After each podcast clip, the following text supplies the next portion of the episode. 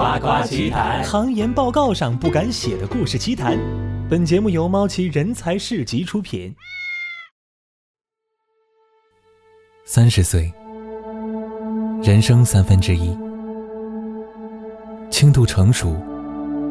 还是故意置其委托？有的人幸运已久，有的人企图此刻逆转人生。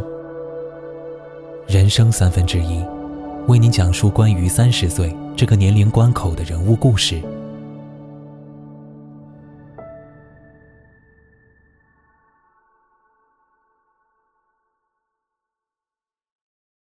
大家好，这里是夸夸奇谈的一档人物纪实节目。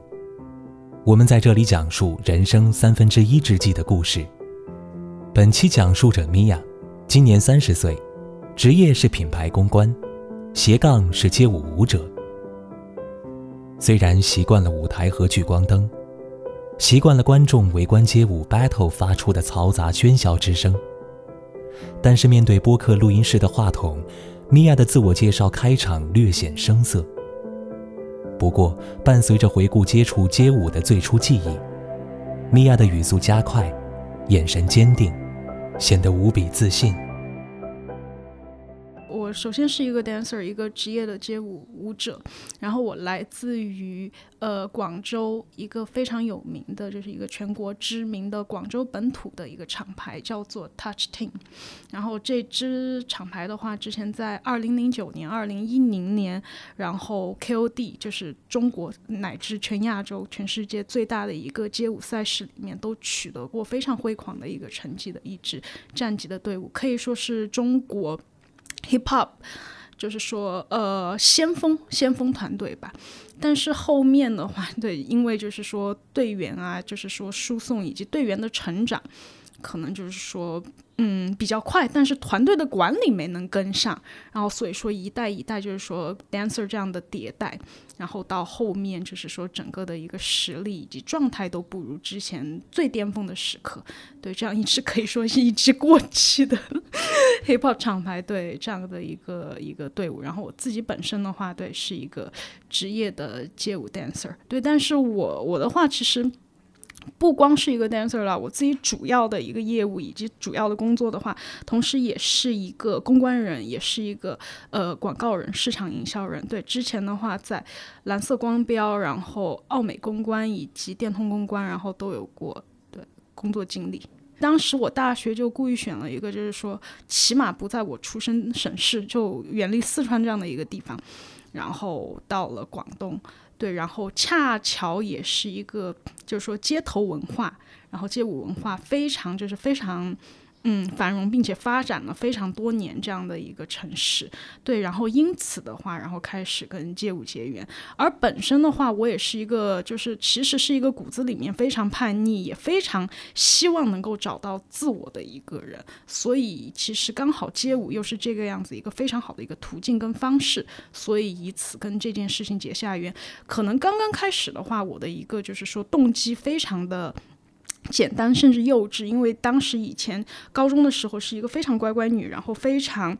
没有性格这个样子的一个形象，然后可能只是希望通过跳舞能够让自己稍微。增加一点点魅力吧。高一的时候，那个时候就是非常流行韩舞，因为当时韩流的这个文化啊，就是不管是练习生啊，然后还是怎么样，就是刚刚涌入中国，然后当时非常红的东方神起、李孝利，然后这些初代韩国明星，对，然后他们也很多就是跳舞非常帅气，然后非常漂亮嘛，然后所以韩舞的这样的一个就是势头跟一个文化的背景，然后就跟高中同学然后一起去学，但是当时学了一个暑假之后，然后家里。里面发现哦，你在悄悄学跳舞，然后赶紧把你这个东西卡掉。然后我是真的是自己是，呃，闷头学习了两年多，然后直到高考结束。高考结束的那一天哈，就是第一天，我做 我做了两件事情。第一件事情去烫头，第二件事情去找街舞，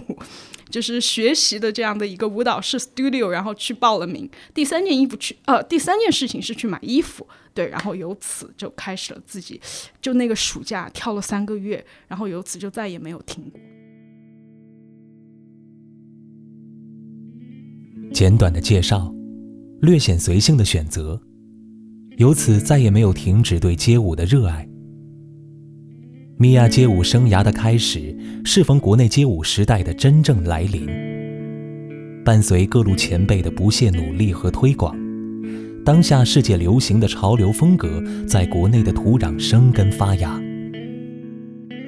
当时零九年、一零年的话，然后在广州这边的话，其实呃，并没有说进入，真的是系统性的进入很多舞种。当时大家跳的最多的就是所谓的爵士，然后跟 hip hop 嘻哈。大概就是我刚开始接触的话，也是这两种，就是 jazz 跟 hip hop，对。而且当时最厉害的那些，就是可以说是因为街舞它这种文化毕竟是舶来的文化嘛，所以我们很讲究一个 original，就是否是原汁原味。然后当时那一批就是广州的这些舞者的话，都是。对，从日本、从美国学习回来，然后所以说基本上是只有 hip hop 跟爵士这两个是比较跳的比较多，哦，popping 也有 popping 跟 locking，但是呃，当时女孩子学的比较多的话就是 hip hop 跟 jazz。一零年其实对于中国来说，我觉得可以说是一个元年吧，因为当时二零一零年，呃，全球有一个最大的一个也是最权威的一个街舞比赛，是来自法国的 Just Debut，然后中国的话是来自广州 Speed 两位 OG，呃，阿雅和李冰冰，然后他们是在那一年获得了 Just Debut 双人 Locking 的一个冠军，然后这也是中国。的 dancer 第一次在这样一个权威的世界级的比赛当中，就是说摘得头盔，然后所以对于中国来说也是一个，我觉得那个才是真正的一个街舞元年吧。然后也是借由这样一个机会，就是说广州的这样的街舞的一个氛围以及嗯广州的这种岭南的这种街舞文化，然后更多的被就是说。呃，不光是中国，乃至整个亚洲看到我们的风格以及我们的实力，然后之后的话，像阿雅跟李冰冰他们带起来的，不管是说厂牌也好，还是说整个的一个街舞的热潮也好，对，在今后之后的几年的话，也是起到了非常大的一个作用的。一个是刚才讲的，就是阿雅跟李冰冰，然后在二零一零年第一次获得 Just Debut 的一个双人的一个全全球冠军。然后还有一个，就是一个我觉得对于我来说影响我很重要的一个人物，以及我觉得她的故事也是非常励志而且非常厉害的这样一个女生。然后她叫黄慧伟伟，然后她是这就是街舞，就是在去年二零一九年，然后吴建豪战队的一个非常醒目、非常亮眼的一个女生。然后她是广东这一边的，就是说 Wanking 祖母，对，就是 Wanking 的话是一个舞种。哎一个来自美国西海岸，然后来自于 LGBT 群体，就是说彰显自我，然后就是说体现他们的一种就是说价值，然后以及他们的一些主张的一种就是舞蹈。然后，呃，黄慧的话，她是在也是应该是在二零一零年那个时候期期间左右吧。其实当时她作为一个广州的 OG 来说，已经跳了非常多年的舞，并且她也是接触了非常多的一个舞种。然后当时她也是刚刚开始接触 Wanking 这个舞种。然后据她就是自己讲述哈，她当年是就是说觉得自己跳舞跳了这么多年，然后也希望在自己就是说最好的年龄能够拼一把。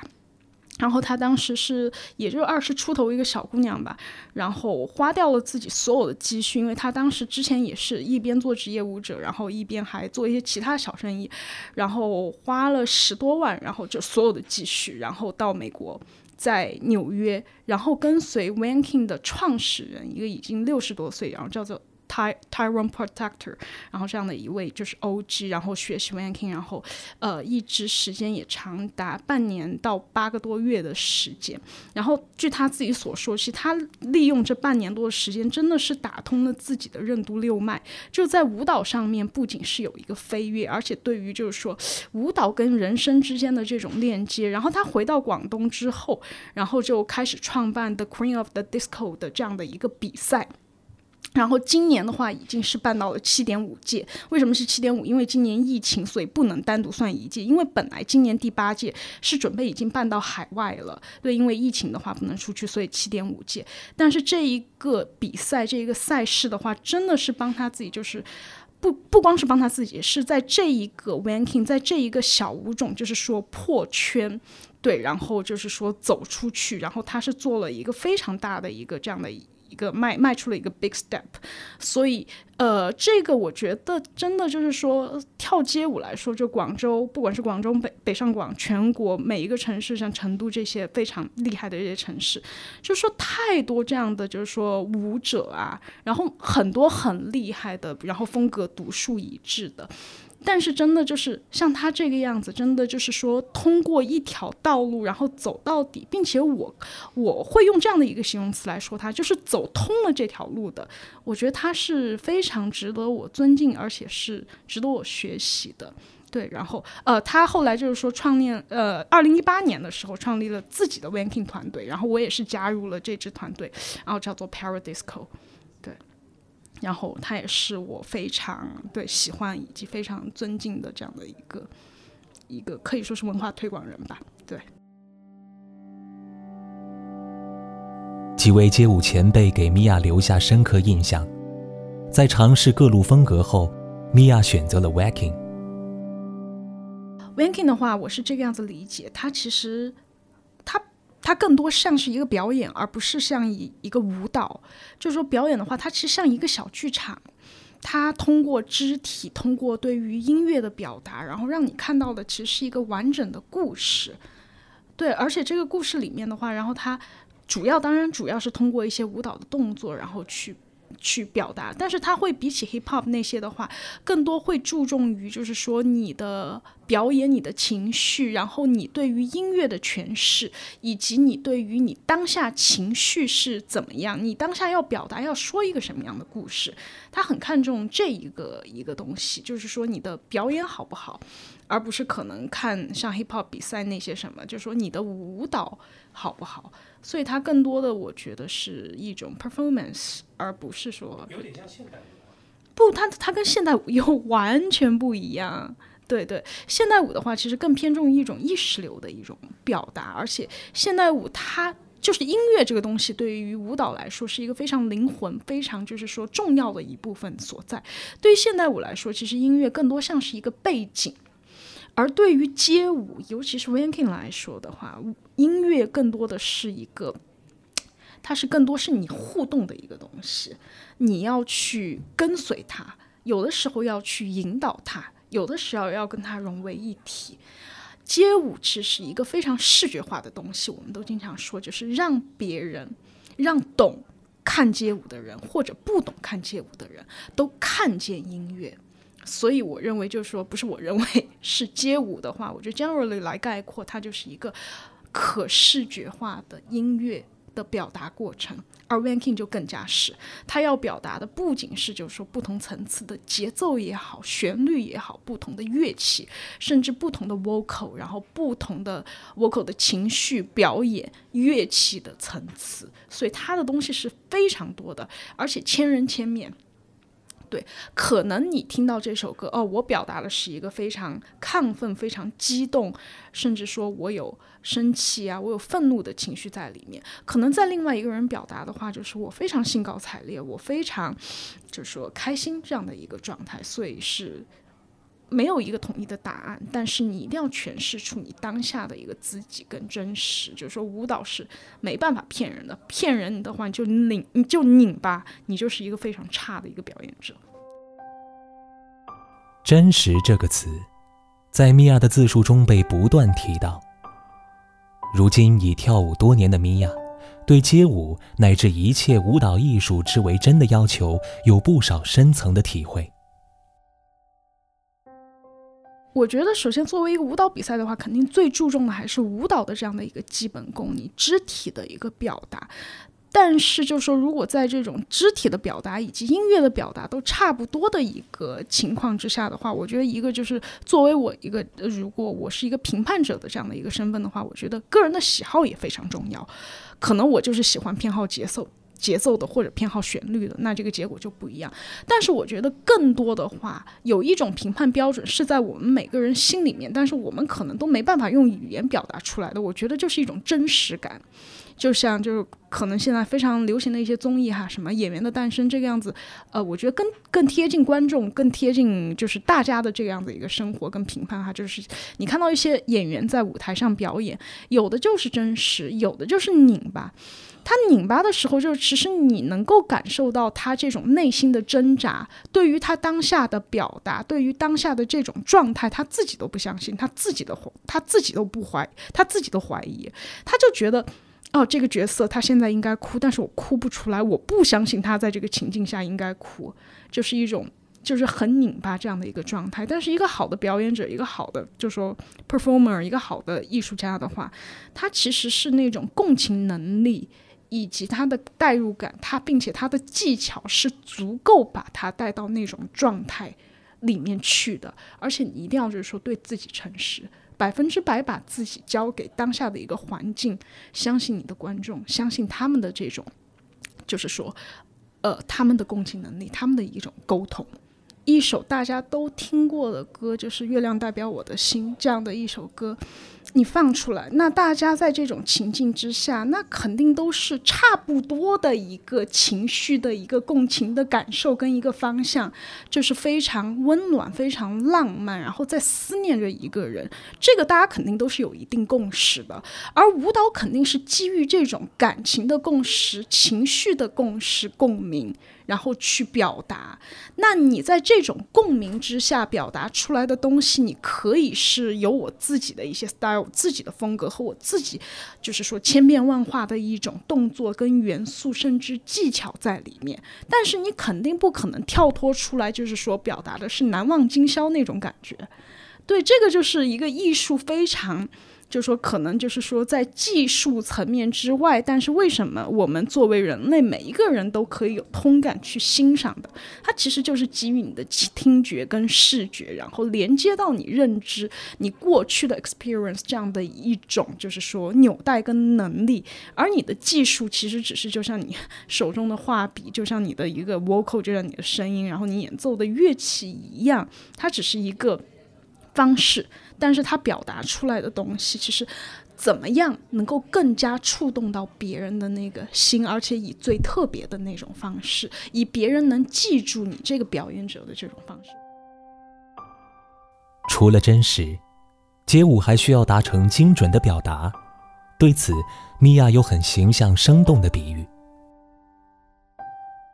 客观层面的技术精准，那比如说我现在我歌词当中，就是说我的这个音乐当中有一个，就是说节奏的质感是咚咚，那我可能用两个动作咚咚，你的视觉上看的哦，就是咚咚这个质感，这个是一种客观层面上的技术精准。那还有就是说刚才说的一种情绪精准，就比如说还是月亮代表我的心，然后他当下的那种情绪，哪怕是用一个非常简。单的一个动作表达出来，你当时看到，就说有的时候我们看到真的起鸡皮的那一下，那让一个就说不管是懂还是不懂的观众，哦，看到起鸡皮的那一下，那就是一种精准的一种情感表达。采访过半，米娅完全沉浸在自己营造的街舞那热情洋溢的气氛下，而只字未提自己的本职。其实他在南方报业做过 marketing，做过海外 SNS 运营，从蓝标到奥美，待过的几乎都是业内公认最辛苦的公司。或许他是一个过分要强的人，所以在追求艺术道路上对事业的牺牲只字未提；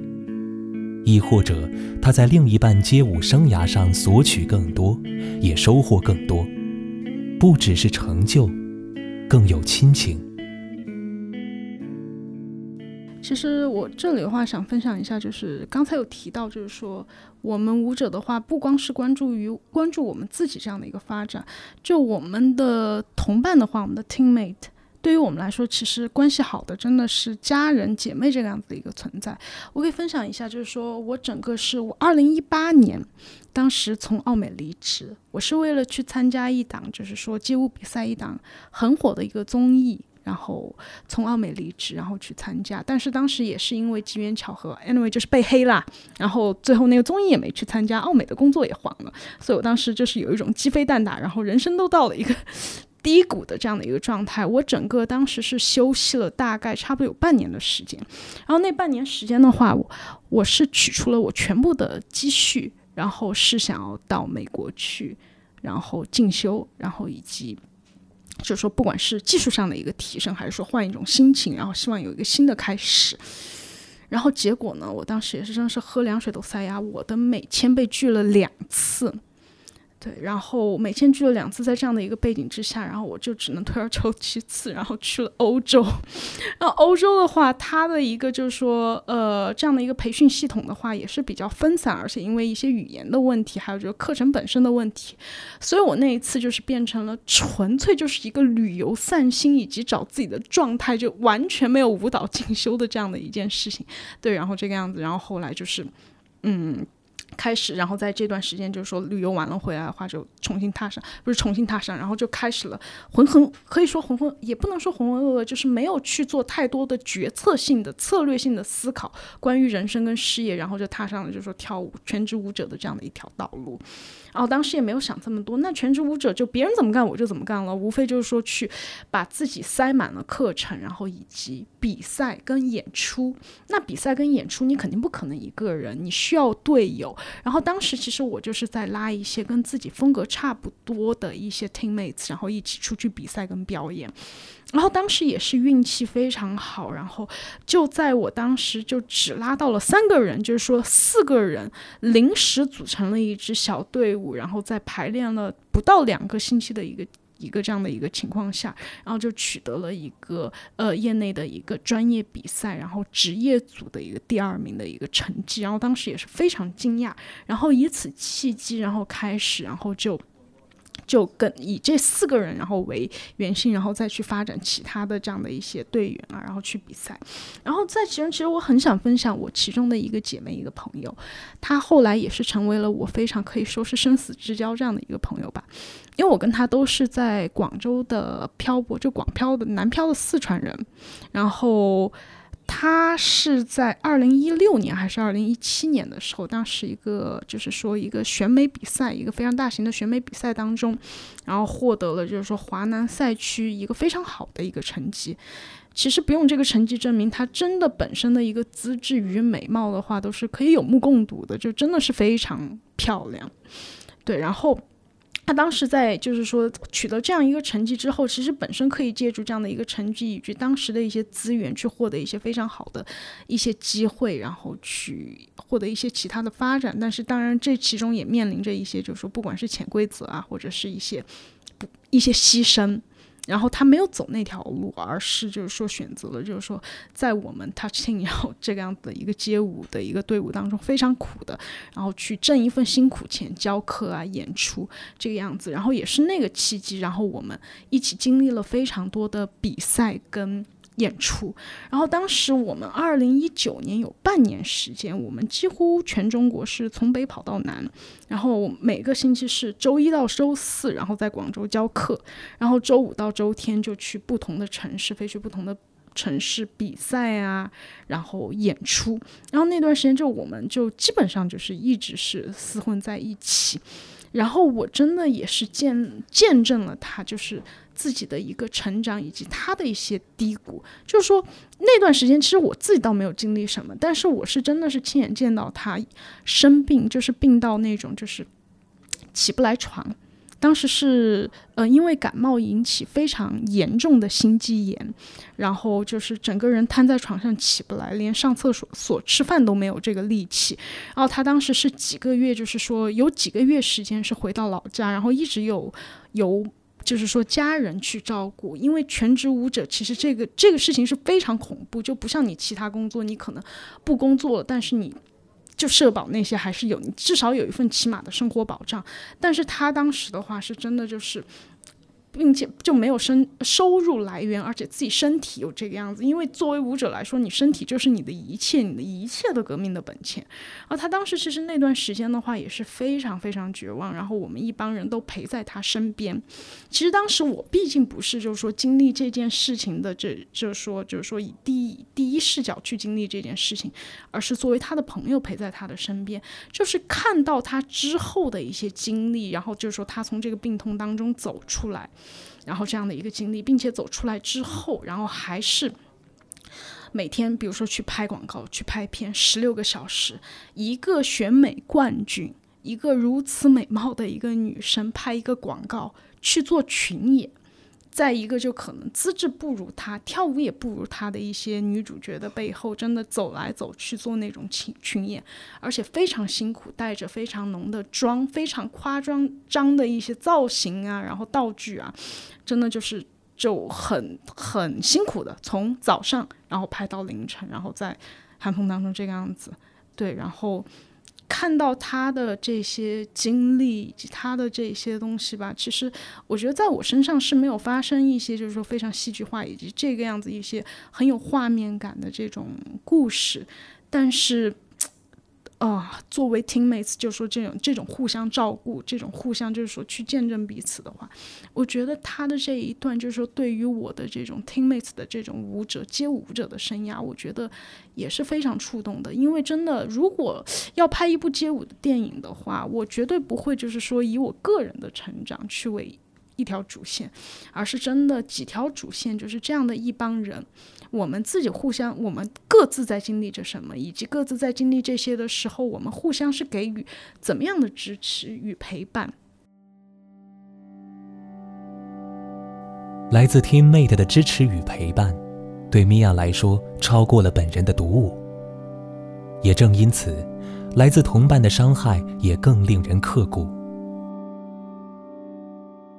其实我觉得今年三十岁的话，还是有经历非常多，就是说让我觉醒的一些人和事。而这些人和事的话，其实不一定是正面的，给我一些积极的影响，或者是一个模范、一个 model 的一个作用。其实很多时候反而是那种给我伤害，就是在我毫不知情，或者说在我就是一个非常正常的情况下，那种当头一击的感觉。我其实觉得三十岁这个阶段的话，就是很多人都会觉得，就是说我们很难再去建立一些关系，一些亲密关系。你不一定是爱人的关系，甚至是朋友关系。很多人都会讲，就是说我现在懒得去认识新的朋友，从头去了解，从头怎么样，是因为就是说这个过程，一个是太麻烦，还是觉得就是没这个必要。而且人到了这样的一个阅历的话，都会有自我的一些防备或者自我的一些条条框框在这里。会觉得，要不然是浪费时间，要不然就是 如果太顺利，其中有诈。真的是有的时候，真的就是其中有诈。就是我在今年的话，就是跟一个非常好的一个朋友闹掰，一个女生朋友，我可以就是说讲一下她的这样的一个故事。就是她其实是在我一九年，也就是去年的时候刚刚认识的，然后她是我的学生。对我的爵士，我教街舞的一个学生，然后他在我们班里面非常的醒目。一个是因为他非常的高，就是一个女生，就是说在广东这样一个 身高还平均就是就差不多那个样子吧。他是有一米七二、一米七三这个样子，长得白白净净的，然后而且是上课非常认真、非常专注，就是很可爱。然后后来就是上了我很多节课，然后就留下还比较深的印象。然后他加了我微信。然后后来聊一聊的，然后才知道，然后这女生非常厉害，然后她是本科到博士都是在北大，然后学社会学，然后后来到美国，然后交换，然后现在是在就是说南方一所顶级的高校，然后做呃研究研究者这样的一个人，然后也是就是说学术背景是非常非常。肯定是国内一流的学者，这样，然后自己的一个业余生活也是非常的丰富，就是从他的一些就平时，呃，社交媒体上就分享的东西，然后不光是对艺术，然后对于各种形式的艺术，自己来学我的街舞啊，然后并且还在学一些其他的乐器啊，然后平时去看一些展啊这些。因为我自己也是一个爱好非常广泛，并且就是说对于艺术形式也是非常有兴趣去探索这样一个人，所以我们俩很快就成为朋友，而且就是因为我们俩家住的很近，恰巧碰巧住的很近，所以就是一系列的机缘巧合的话，我们就是成为那种经常就是说日系呃日常就是说会朝夕相处这个样子的一个同伴，这样。然后关键是，其实他也就大我一岁。而当你在三三十岁，就是说我们俩都在面临着一个，就是说，其实说白了，就是说，在这样一个有一定婚恋焦虑跟压力的一个状况下，然后我们也会经常讨论到这样的一些问题，以及讨论到自己互相的一些过往的故事，然后去发掘对方的一个价值观跟观点吧。然后我就会觉得，就是也不是说奇怪，就是在这个过程当中，当我自己分享我的一些故事的时候，他会非常嗤之以鼻，他就会觉得，要不然就是你非常幼稚啊，或者就是说你为什么这么蠢这样的一些角度。但是我觉得我的其实我都还蛮正常的，我也没有怎么样啊。而他的话分享的一些事情，都是一些我会觉得非常平淡哦，你这个就也算谈恋爱啊，怎么样，怎么样？Anyway，就是后面就是。我我有发生几个点，会觉得这个朋友会让我很不舒服。当然，前提的话是我们已经非常朝夕相处，因为其实我非常珍惜，因为毕竟我是一个男漂，我的家、我的家人，以及我从小到大就是伴随我成长的这些朋友，不是在这个城市，所以就是出现一个跟你这么谈得来，而且就是说这么能够互相陪伴的朋友，我是非常珍惜的。而且她自身也是非常优秀的这样的一个女生。但是他有一些点，有的时候会让我非常不舒服，而这些点是有一些是可能是某些价值观的冲突，甚至你们兴趣爱好，甚至而且他会很喜欢跟人辩论，很喜欢跟人抬杠，然后这样子，然后后来就是说，随着时间的一个推移，我后来就是说不舒服的感觉越来越积累很多，因为我也感到就是说很窒息，很没有空间感，然后如何如何，后来就是说，嗯。最后反正就是爆发了，所以我当时一个开头的一个就是说一个观点就是说，在你一定年龄的时候，就很难去招到交到再更交心，然后更并且那么亲密的一些朋友。因为我一直以来的一个观点就是说，真正非常好的朋友是一定是经历了时间的考验，并且你们要去共经历共同的一些。好的，甚至坏的东西，然后你才可以，就是说认定这个人，你们可以走到哪一步，他可以放到你哪一个位置。而一个刚刚出现的人，就是说他可以迅速，就是说跟你走得很近的话，其实我觉得这个你不要太开心，其实反而是容易就是值得引起警惕的一件事情。而确实，我跟这个朋友后来发生的一些危机，就是。后来这个事情的转折的话，其实是发生在我遇到了一个很喜欢的男人，然后并且开始跟他呃 date，然后甚至就是说开始谈恋爱了，然后也没有这么多时间理这个朋友了嘛，然后自然而然也没有跟他就是说像以前那个样子朝夕相处，然后怎么样，然后再跟他见到面的话，其实中间已经隔了挺长的一段时间，而你们再去就是说 catch up 的时候，其实你也会发现他会有一些抱怨，有些埋怨怎么样。然后最最终，当你提起哦，最近自己的一些感情上的一些新的一些变化怎么样？然后他彻底就被这件事情给惹怒了，然后就什么也没有说，但是就是一怒之下，就是，嗯，把你就是基于你之前因为信任他，告诉你之前的一些过往，而通过这些过往以及你现在的这些发生的恋情啊怎么样，一一的数落你，然后。进行甚至是一个攻击的东西吧，然后我当时非常的就是说摸不着头脑，会为什么会这个样子？后来就是说这件事情终于就是知道是为什么，是因为他当时最后终于跟我坦白了，是因为其实他喜欢我，他是一个 lesbian。常有温情暖人，亦不乏寒风刺骨。如今三十岁的米娅。已经可以非常坦然从容的面对，周遭的世界在变，人也在变，而一颗舞者的心始终不变。我觉得，作为三十岁的一个职业舞者来讲的话，其实真的看着就是说，一批一批新的舞者，他们以非常就是好的身体素质。以及就是说这样的一种热忱，毕竟毕竟哈，他们经历的挫折以及生活的打磨，没有你这么多的时候，就是表现出来的那种表达，无畏的表达，其实在艺术当中，这种无畏是非常非常重要的。